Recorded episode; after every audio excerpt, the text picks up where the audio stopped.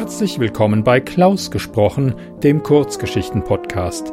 Am Mikrofon Klaus Neubauer.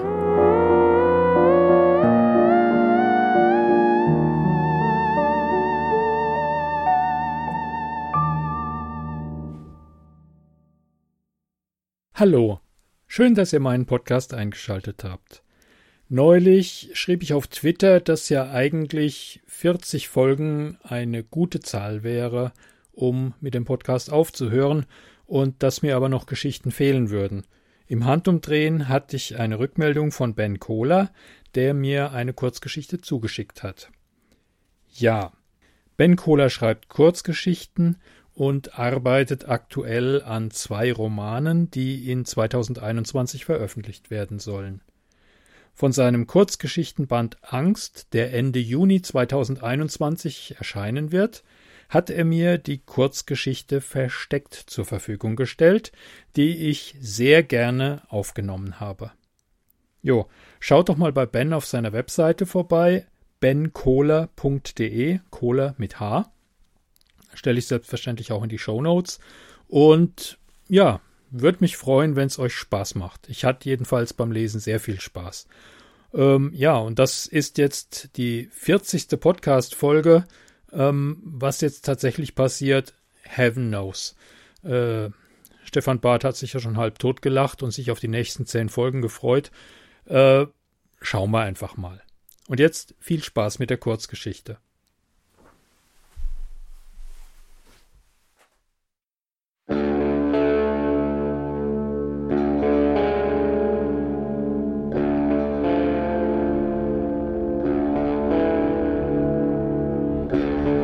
Versteckt von Ben Kohler.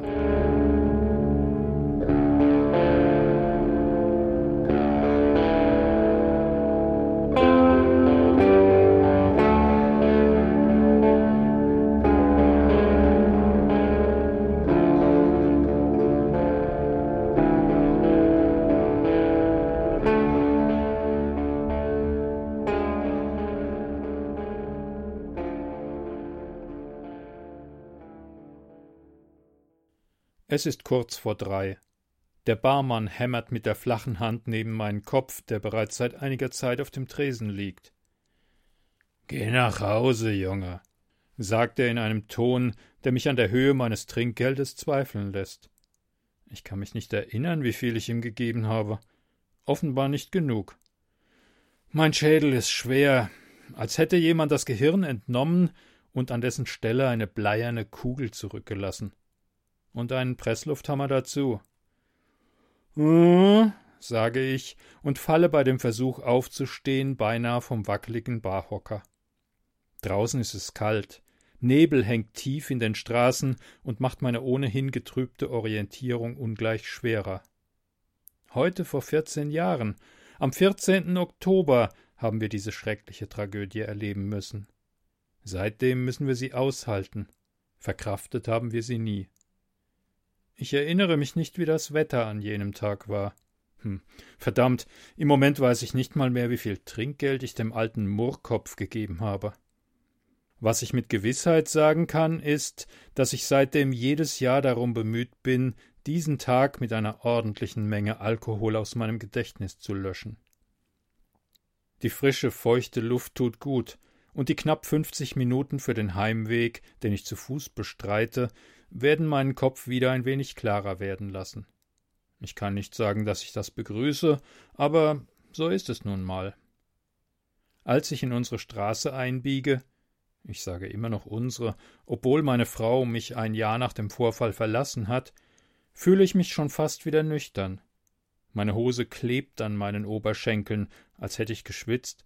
Der Nebel ist schwer und nass und fühlt sich beinahe an wie in der Luft schwebender Regen. Ich hasse diese Straße, die aussieht, als entspränge sie aus dem Hochglanzprospekt eines Städteplaners.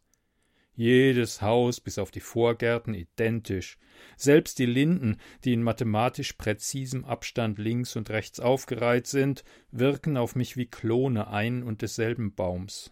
Vorstadtsiedlung nennen die Leute das. Und als wir hierher zogen, fanden wir das alles überaus sympathisch. Heute bin ich nur noch überaus gelangweilt. Dass ich weniger nüchtern bin, als ich annahm, merke ich beim Versuch, die Haustür aufzuschließen. Ich bekomme es einfach nicht hin, den Schlüssel so in das Schloss zu stecken, dass er passt. Oh, verdammte Scheiße, fluche ich und stampfe durch das nasse Gras zum Hintereingang. Erwartungsgemäß ist die Tür offen. Ich schließe sie nur ab, wenn ich verreise. In der Küche will ich mir noch ein letztes Bier als Abschluss für diesen vergessenswerten Tag genehmigen. Im Kühlschrank ist kein Bier, was mir ein weiteres verdammte Scheiße abbringt.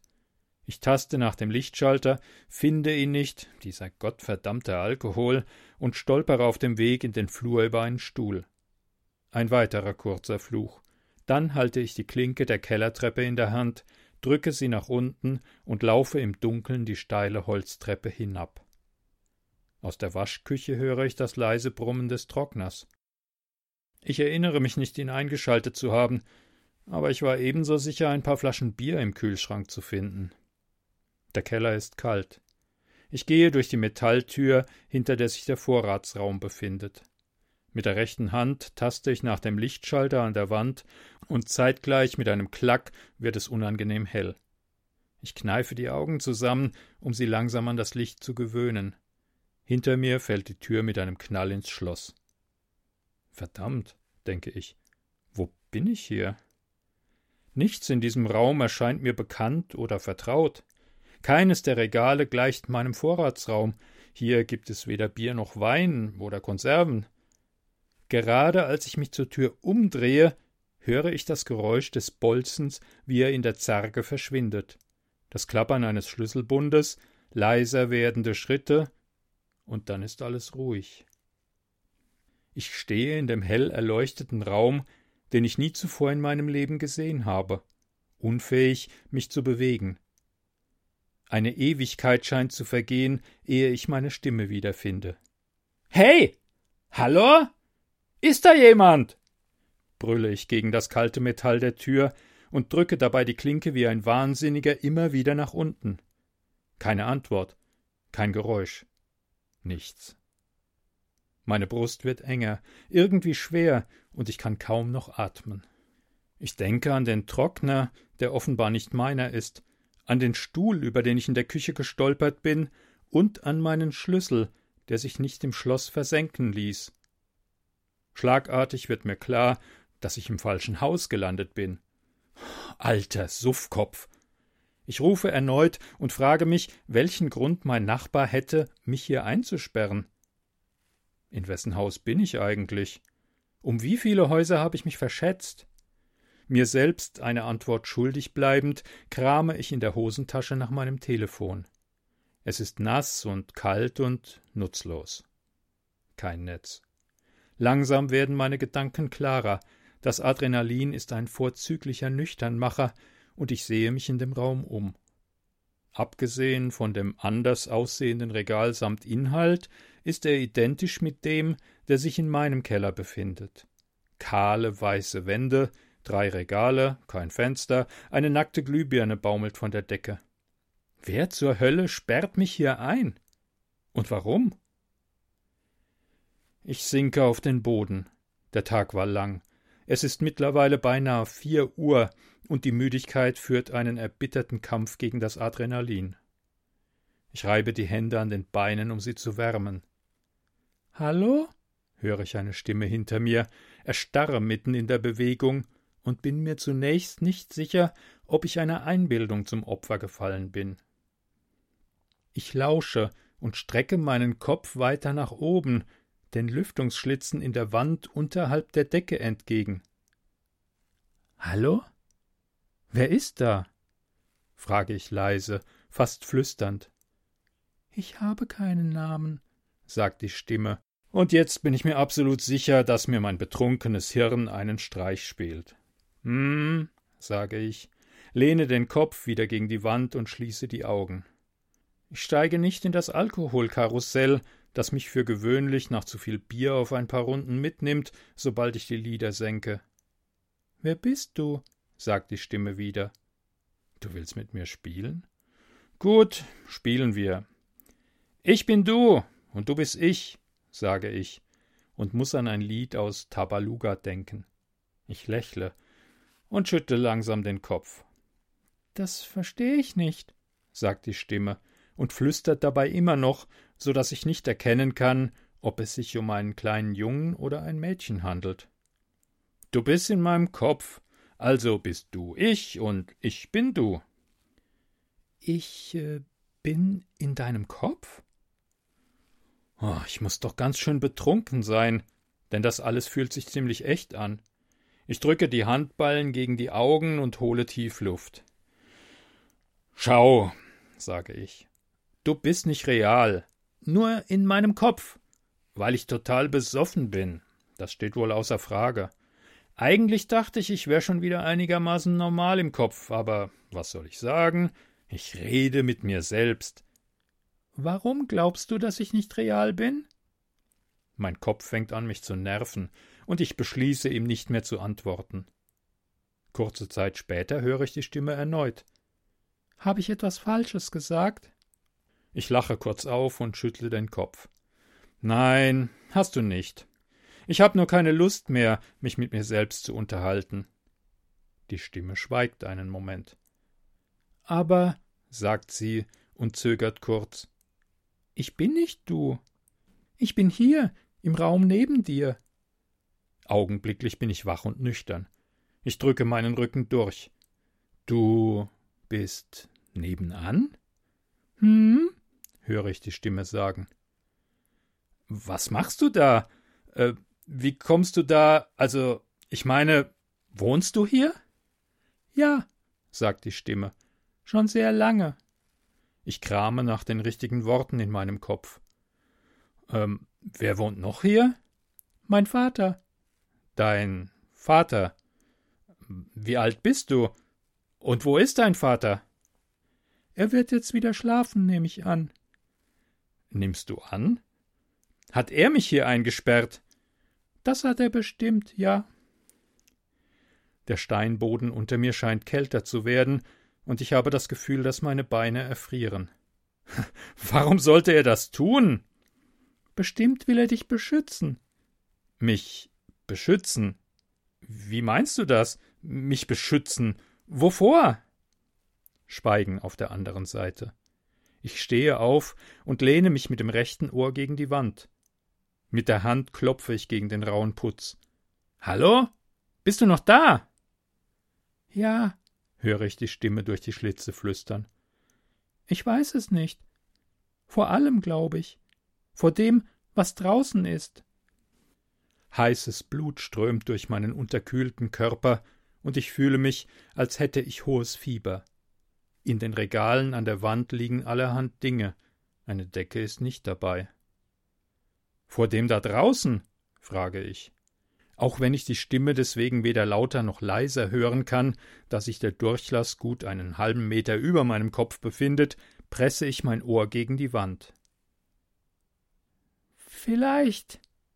Das Wort bricht am Ende ab in einen heiseren Laut. Was ist denn da draußen? Räuspern, weiteres Flüstern, jedes Wort langsam gesprochen und offenbar mit Bedacht gewählt. Ich weiß es nicht, aber Vater sagt, es ist gefährlich draußen. Schlimme Dinge passieren dort. Was denn für Dinge? frage ich. Aus keinem mir verständlichen Grund flüstere ich ebenfalls. Du fragst ganz schön viel. Ich lache erneut kurz auf. Eine verzweifelte Reaktion des Verstandes, hervorgerufen durch Überforderung. Scheiße, echt. Ich trommle mit den Fußspitzen auf den Boden und zupfe an meinen Fingerknöcheln herum. Ich verstehe einfach nicht, was hier gerade passiert. Dein Vater kann mich doch nicht einfach hier einsperren. Das ist Freiheitsberaubung.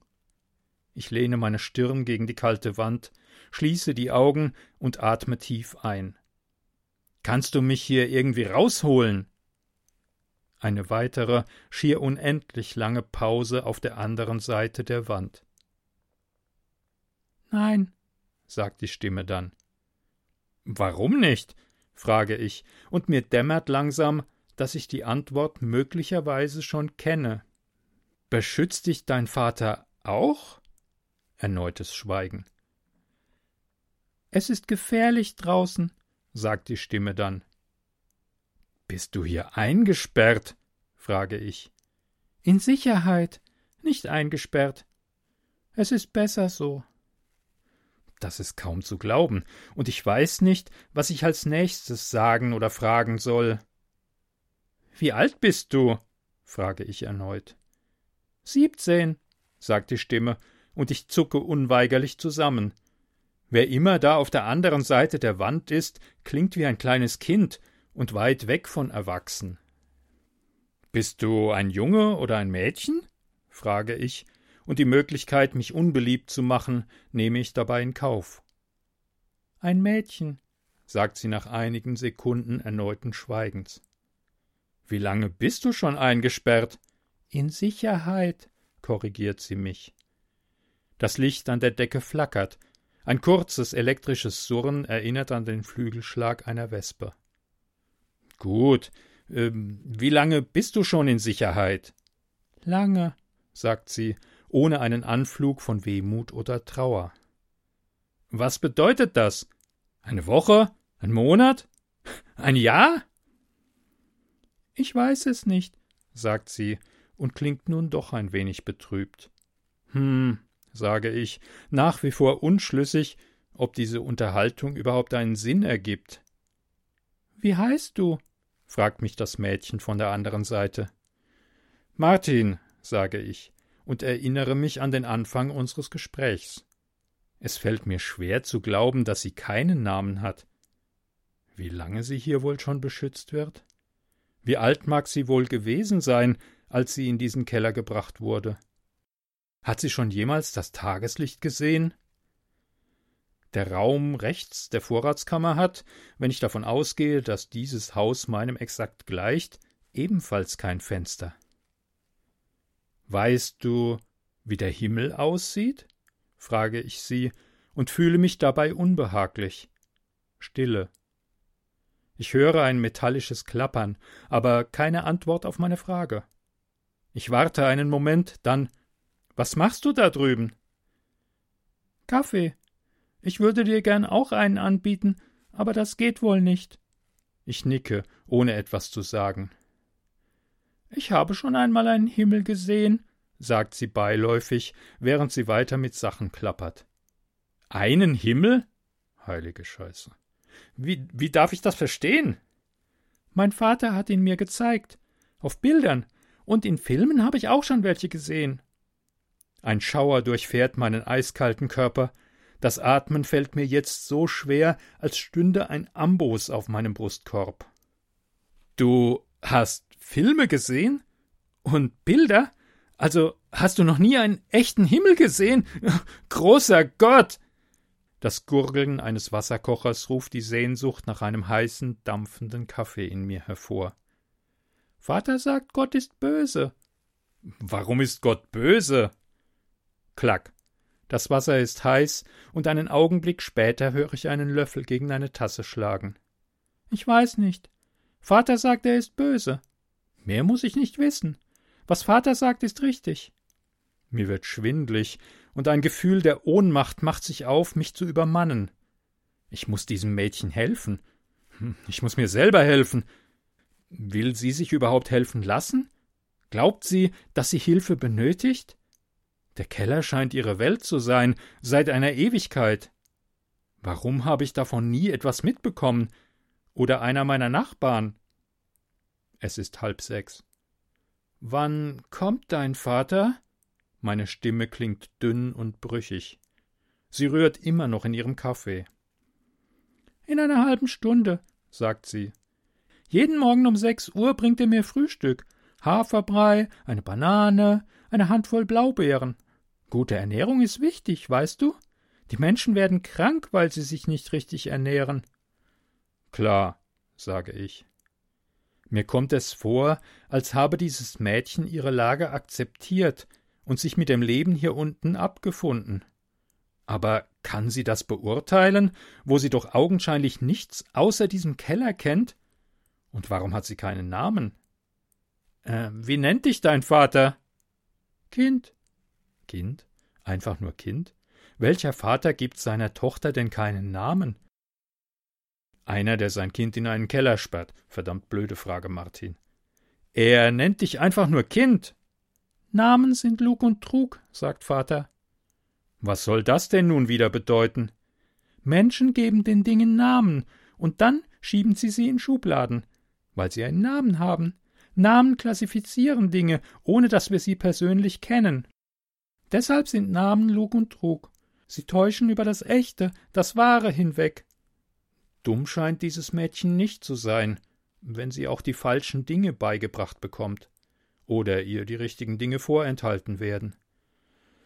Oh, das ergibt sogar irgendwie Sinn, sage ich, und sträube mich doch innerlich, etwas derartiges zuzugeben.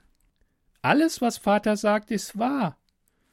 Hm, würde ich so nicht unterschreiben. Du hast keine Ahnung, brüllt sie, und ich schrecke von der Wand zurück. Entschuldige, sage ich nach einer kurzen Pause und meine es ehrlich. Schon gut. Niemand versteht Vater. Wie niemand? Wer weiß denn noch davon, dass du hier einge. Sofort korrigiere ich mich. beschützt wirst? Niemand. Aber Vater sagt, niemand versteht ihn. Deswegen versucht er es gar nicht mehr. Und deswegen kann ich keine Freunde haben. Niemand versteht Vater. Mir wird übel.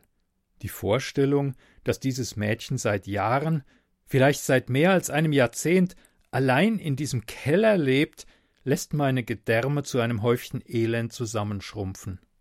Ich drehe mich mit dem Rücken zur Wand und lasse mich nach unten gleiten. Der Boden ist eisig, aber ich realisiere es kaum. Es ist kurz vor sechs, und langsam muss ich mir einen Plan ausdenken, wie ich hier rauskomme. Und wie ich das Mädchen mitnehmen kann. Was macht dein Vater mit mir? Das weiß ich nicht. War schon einmal jemand hier unten? Einmal. Ist aber schon sehr lange her. Ich weiß nicht, wer das war. Was ist passiert? Vater hat sie mitgenommen, nachdem er mir das Frühstück gebracht hat. Wohin mitgenommen? Das weiß ich nicht. Hat er mit dir darüber gesprochen? Ja. Sie scheint die Lust an unserer Unterhaltung zu verlieren. Was hat er dir erzählt? Dass die Frau böse war und dass sie mich ihm wegnehmen wollte. Deswegen musste er sie wegbringen, um mich zu beschützen. Beschützen. Ich werde dieses Wort nie wieder mit etwas Positivem verbinden können. Und dann überfällt mich noch ein Gedanke. Würde sich dieses Mädchen einfach so befreien lassen? Oder würde sie womöglich sogar versuchen, mich daran zu hindern?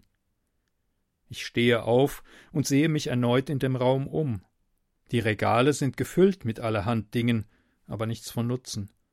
Zwischen der Wand mit der Tür, der Wand links davon und dem langen Regal, das dort steht, ist ein wenig Platz. Genug, um mich zu verstecken, so dass mich die Tür, wenn sie geöffnet wird, zunächst verdeckt. Aber dann, was machst du dann? Hat dein Vater eine Waffe? frage ich und kann die Nervosität in meiner Stimme kaum verbergen. Nein. Gott sei Dank. Oder hat er womöglich doch eine und sie weiß nichts davon? Was hast du vor? fragt sie mich. Ich weiß es nicht, sage ich wahrheitsgemäß. Es ist kurz vor sechs. Als ich mich, um meine Theorie zu bestätigen, an die Wand hinter der Tür stelle, bemerke ich, dass das Regal nicht festgeschraubt ist. Ich rüttle leicht daran und habe den Eindruck, es ließe sich ohne größere Anstrengung nach vorne wegkippen. Ich wittere eine Chance und lösche das Licht. Ein Stück entfernt höre ich Schritte auf der Treppe. Meine Kopfhaut kribbelt, mein Atem ist flach und leise, als könnte mich dieser verraten. In meine Arme und Beine schießt heißes Blut. Die Fußsohlen beginnen zu jucken, Unwillkürlich balle ich die Hände zu Fäusten und spanne sie so fest an, dass meine Knöchel weiß werden. Ruhig bleiben, ermahne ich mich und schiebe mich ein wenig fester gegen die Wand. Der Vater läuft jetzt an meinem Gefängnis vorbei. Das Klappern von Schlüsseln ist wieder zu hören. Hallo, Vater, ruft sie und scheint sich wirklich über sein Kommen zu freuen. Guten Morgen, Kind, sagt er mit einer tiefen, aber unerwartet freundlichen Stimme. Die zwei wechseln ein paar Worte, kurze, aber präzise Sätze, dann sagt er Ich muss mich jetzt um unseren Gast kümmern, damit dir nichts zustößt. Okay, sagt sie, mehr nicht. Mir versagt der Luftstrom, irgendwo zwischen Kehle und Brust, mein Magen krampft, und ich fürchte, mich jeden Moment übergeben zu müssen. Jetzt wird er in meine Zelle kommen, und ich habe nichts außer diesem Regal, um mich zu verteidigen. Die aufsteigende Panik bringt mich zum Hyperventilieren. Um mich zu beruhigen, atme ich ein paar Mal tief ein und leise wieder aus, ohne messbaren Erfolg. Ein Schlüssel schiebt sich in das Schloss. Ich halte die Luft an. Das erste Klack, kurze Pause. Dann das zweite Klack. Die Klinke bewegt sich langsam nach unten. Ein leises Quietschen ist zu hören. Die Tür öffnet sich. Meine Arme zittern, die Beine scheinen jeden Moment nachzugeben. Ich stütze mich gegen das Regal. Schwaches Licht schimmert durch den kleinen Spalt, zerschneidet die Wand und wirft ein Dreieck auf den Boden. Ich kann ihn nicht sehen, kauere hinter der Tür und warte darauf, dass er eintritt. Es wird hell, und er macht einen weiteren, kleinen Schritt nach vorne. Noch ein kurzes Stück, dann steht er da, wo er stehen muss. Ich drehe mich leicht nach links und umklammere mit beiden Händen ein Regalstrebe. Meine Augen pochen und schwarze Punkte tanzen durch mein Blickfeld. Jetzt! Ich werfe all meine Kraft in diesen einen, alles entscheidenden Zug. Das Regal wankt, kippt ein Stück nach vorne und sackt dann zurück an die Wand. Es ist in der Mitte mit einem Kabelbinder befestigt, der mir vorhin nicht aufgefallen war. Ich bin verloren. In meiner Verzweiflung werfe ich mich gegen die Tür und erwische den Vater damit am linken Bein. Er strauchelt, stützt sich mit der rechten Hand an der Wand ab und scheint irritiert ob der Gegenwehr. Was hast du gedacht, du Arschloch, dass ich mich einfach so von dir umbringen lasse? Ich schlage zu, habe keinerlei Erfahrung damit, und in dem Moment, als meine Faust seine Schläfe trifft, wird mir klar, dass ein derartiger Schlag höllische Schmerzen für beide bedeutet. Es fühlt sich an, als würde mein Handgelenk brechen, als könnte ich spüren, wie die Knochen sich verbiegen, solange bis sie nicht weiter können und einfach zersplittern. Ich schreie, das Kind schreit, der Vater stöhnt. Die Tür fällt beinahe zurück ins Schloss. Ich werfe ein Bein mit einem Ausfallschritt nach hinten und halte sie auf. Fast kippe ich zur Seite. Der Vater liegt jammernd auf dem Boden. Ich ziehe das andere Bein zurück, stehe mit einem Satz im Gang und ziehe die Tür zu. Der Schlüssel steckt. Zweimal nach rechts. Feierabend.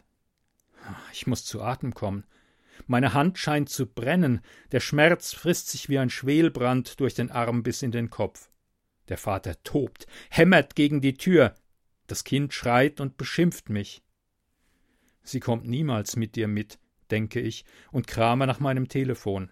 Hm, kein Empfang. Ich gehe ein paar Stufen nach oben, die Kellertür steht offen. Auf halbem Weg sehe ich erneut auf mein Display und wähle die Nummer der Polizei.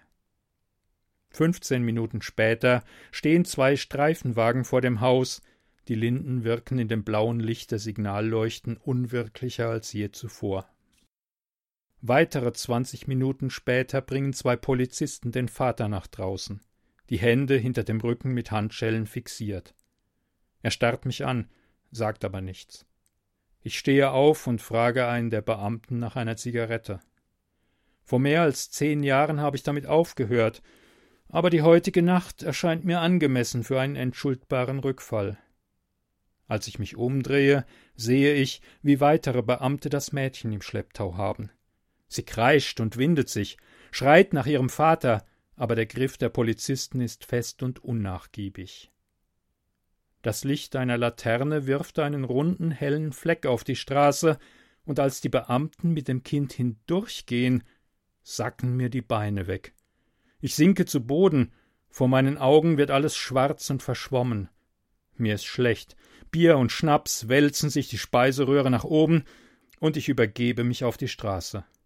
Ein Sanitäter kommt angelaufen, beugt sich zu mir nach unten und greift mir unter die Arme. Münchner Stadtanzeiger, 13. Oktober 2005. Ein Sprecher der Sonderermittlung teilte heute mit, dass die Suche nach dem vermissten Mädchen Melissa D. eingestellt wurde.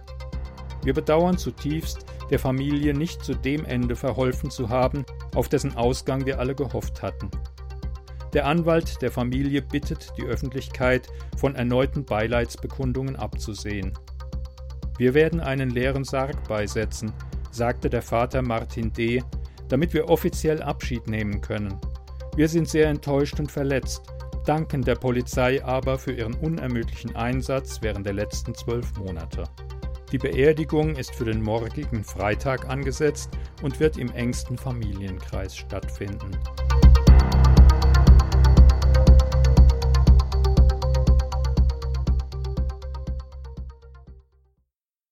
Ich sitze auf dem Gehweg und versuche zu verarbeiten, was sich vor meinen Augen abspielt.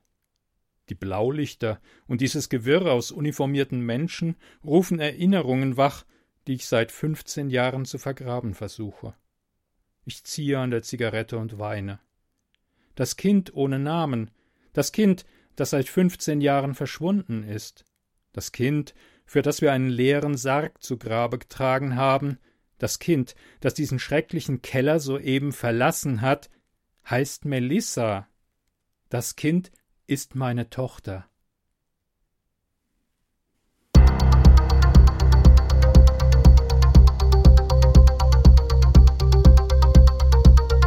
Sie hörten Versteckt von Ben Kohler, gelesen von Klaus Neubauer. Musik Metal Interlude von Alexander Nakarada. Breaking News 5 von Sascha Ende. Klaus Podcast Intro von Lawrence Owen.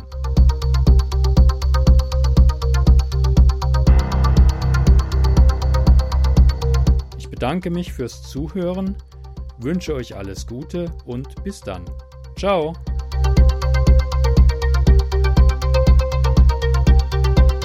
Eine Produktion des Podcasts klausgesprochen.de